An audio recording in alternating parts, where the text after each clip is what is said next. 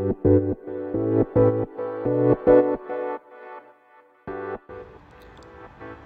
い、えー、皆さんこんばんは。ボンソワ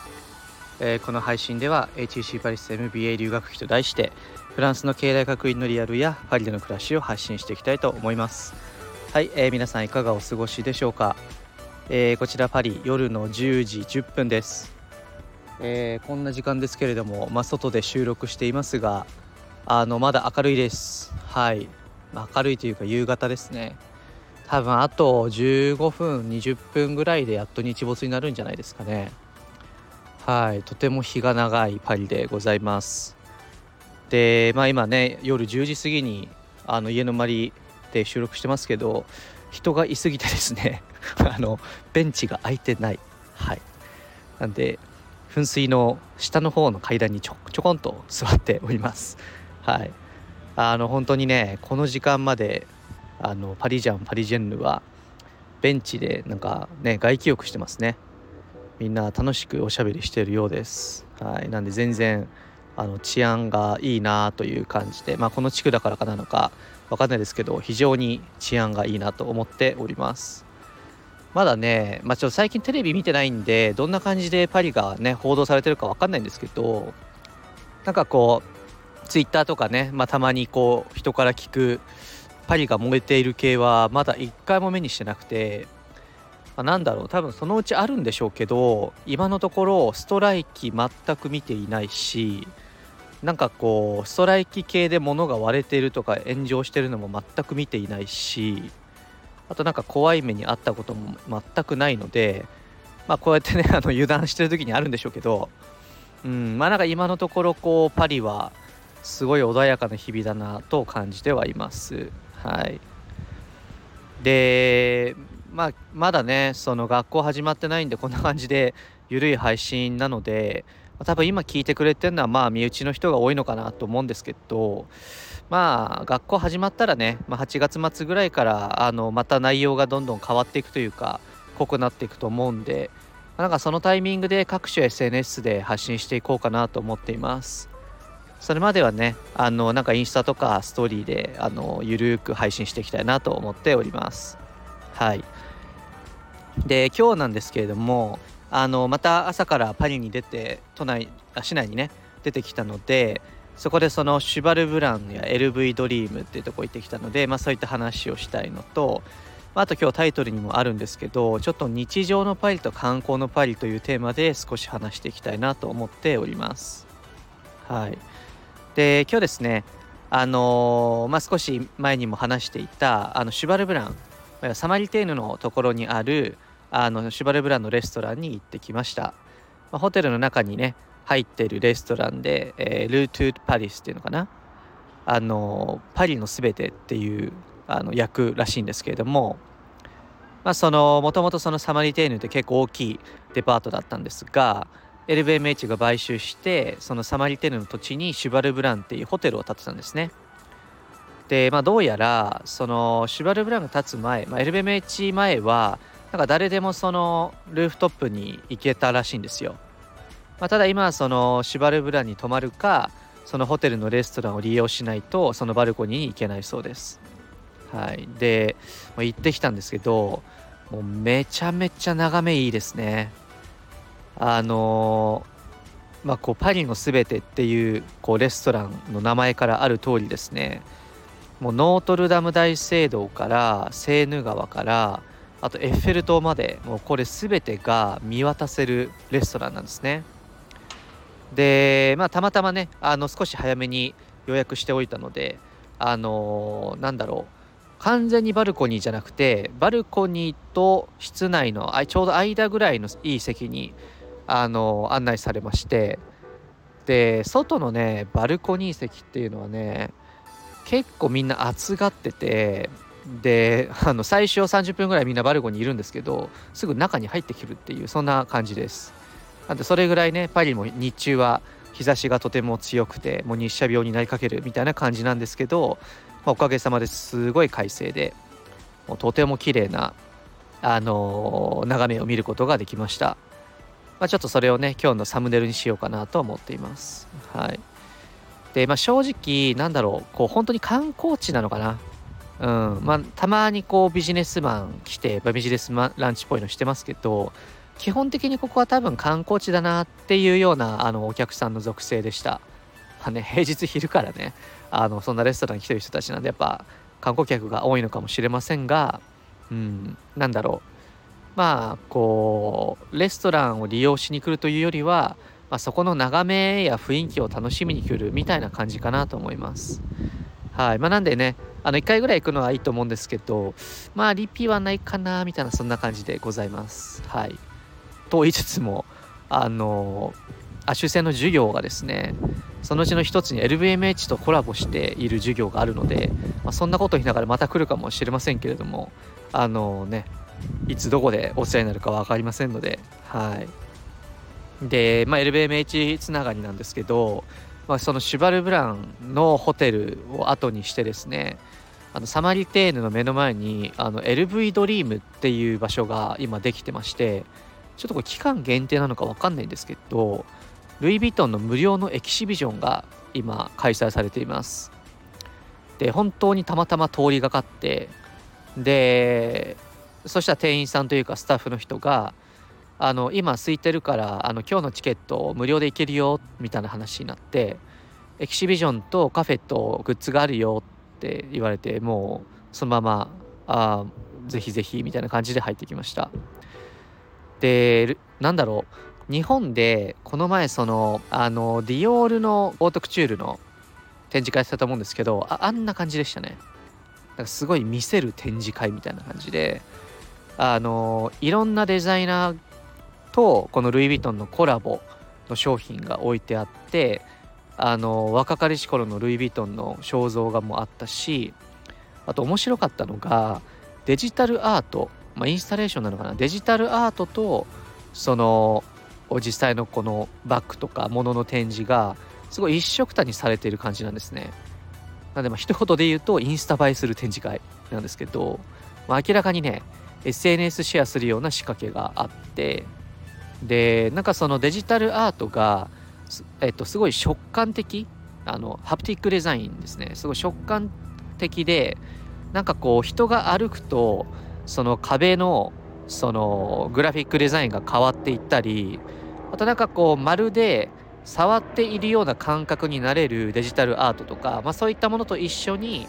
あのバッグが展示されていると。いうような感じでした。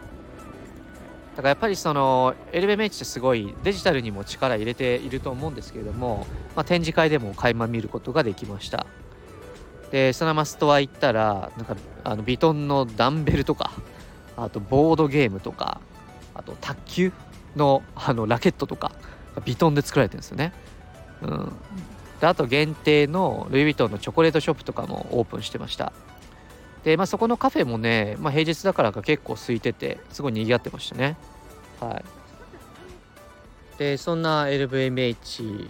のあの場所を後にしてでその後ムスターシュと呼ばれるですねあのまあ動物、まあ、ペット用品店に行ってきました。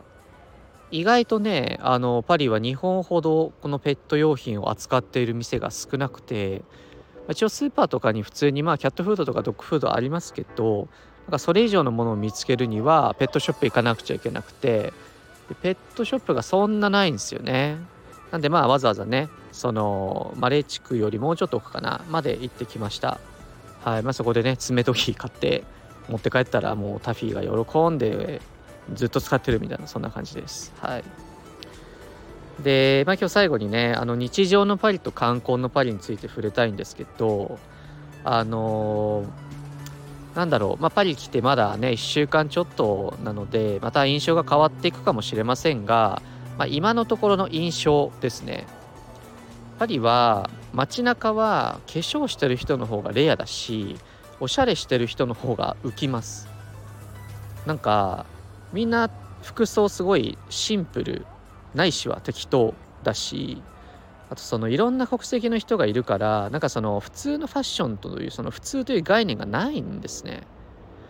なのでその目立つワンピースとかスーツとかの方が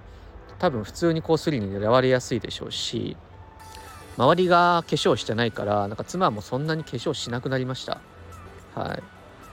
でなんかこうファッションとか、まあ、サマリテーヌ LVMH みたいなものは、まあ、やっぱりねフランスだからどこにでもあるんですけどなんかこう普通のこうパリジャンパリジェンヌの庶民の生活とは切り離されてる感じがしてますね。実際その自分たちも意図的にそういった場所に行かないと全く触れる機会がないです、うん。で、まあ、なんでその観光であったりファッションのこうキラキラ、まあ、ないしはギラギラしているパリと日常の穏やかなパリは全然違うなって思っていてでなんだろうな。パリはやっぱりどこを歩いてても本当に景色が綺麗なんですけどこう人々のマナーがやっぱりちょっと目につくことが多くて、まあ、歩きタバコ当たり前だしその吸い終わったタバコを何も消さずにもうそのまま後ろにポイって投げ捨てるのも当たり前だし信号もあの関西の人と同じです。はい。あの青は進め。黄色はちょっと気をつけて進め。赤は気をつけて進めみたいな。そんな感じです。はい。あの関西の人すいません。なんかこの前関西の人が言ってました。はい。であとはなんだろう。一方で人としてはすごい温かくてまあこれあのねよく話してると思いますけどなんか少しでも困ってる人がいるとすぐ助けようとしてくれるんですよ。まあ、自分たちみたいに例えばコインランドリーの使い方分かりませんとかスーパーの買い方分かりませんとか、そういった時にすぐに駆けつけてくれるで絶対に笑顔だしで今日のレストランの人たちもパリを楽しんでねみたいな、まあ、そんな感じでもう本当にこう人がいいなっていうのはすごい感じます。はいまあ、それもね、まあ、一部なのかもしれませんけれどもまあまあまあこれからね、まあ、いろんな人と知り合っていくのであのそんなリアルも発信していきたいなと思っております。はい、そんな話したらね若い男女が噴水の中に入って遊び始めましたね。はい、夜10時半でございます。はい。ちなみにあのやっぱ英語が通じるのはね観光地ですね。そのまあ今日はねマレ地区。でこの前オペラ周辺行ってきましたけど、まあ、やっぱそこら辺は通じるけどそれ以外はあんまやっぱ通じないですね。はい。ちょっとフランス語の勉強頑張らないとなっていう感じです、うん、であとその食事もやっぱり自分自炊結構してますけど、まあ、外食基本高いしまあ、なんか特別な時にしかやっぱ外食って行かないかもなっていう感覚でなんか周りもそんな感覚な気がします。金曜と土日は結構みんな外食してると思いますけど、まあ、実際ね自炊した方が美味しいし安いですね。なんだろう。こうパンパン屋さん、まあ、ブランジェリーはよく行くけど、まあ、レストランブラスリーはそんなに行かない。で普通にあのスーパーであのイタリアのパスタ、まあ、タリアテッレ買ってでこうフランスのなんかトリュフ味のクリームソースと混ぜて食べるともう全然美味しいんですよ。うん、なんでなんかこう外食は何だろうなま外食を楽しみに行くっていう感じなのかな。うん、なのでなんかこう観光のパリとあの暮らしている日常のパリっていうのはまだ結構違うなというお話でした。はい。ということで、まあ、今日はこんな感じなんですけれどもあの一つ朗報でしてなんとお湯が出ました。イエーイ。はい。やっとガスが治りました。これで1つクリアです。はい、残るところ、えー、水漏れと国際郵便です。で今日国際郵便カスタマーセンターに電話したらですね、あの、OK、明日配達するね、関税かかるよって言われて、いやいや、一応あの、昨日来ることになってただろうし、関税かかんのかいみたいな感じなんですね。で、Google で調べたら、そのクロノポストっていう配達業者の関税がえぐいらしくてですね、あの、人によっては、送った品物以上の関税を取られる人もいたりあの少なくとも20%あの送ったものの、えー、品物の20%が関税として徴収されるそうです。これって2年前になんかそのフランスの法律なのかルールが変わったらしくてですね。あのなるべくそのフランスのものを買ってほしいがために関税をすごい高くしてるらしいんですね。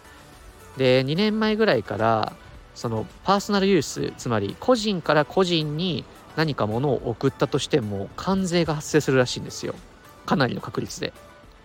今まではその低い確率で関税が発生するらしかったんですけど今はもうほとんどの確率であの関税が徴収されるそうでそれが基本的に40ユーロか45ユーロ以下は無料らしいんですけどそれ以上は基本的にその購入したものの20%かかるそうです。で今回自分たちあの日本から自分たちの冬服をねフランスに送ってるんですよ。であの10万円分送ってるんですね。はい。でまあ多分あの10万円もこれも結構適当な金額書いてるんですけどそれでもおそらく明日少なくともその10万円かける20%の2万円は取られるだろうなと。でプラスクロノポストのなんかその手数料も取られるらしくてそれもその6000円ぐらいするらしいんですよね。なんでおそらく明日2万から3万徴収されるらしくてで運悪いとそれがマジで10万ぐらい徴収されるらしいんですよ自分の品物を自分でフランスに送っただけでですよ、うん、でしかもこれ全部その場で現金で渡さないともらえないそうで人によってはそれ受け取り拒否して日本に送り返すつわものもいるらしいです。はい。なんで果たして明日は、えー、国際郵便の関税いくらかかるのか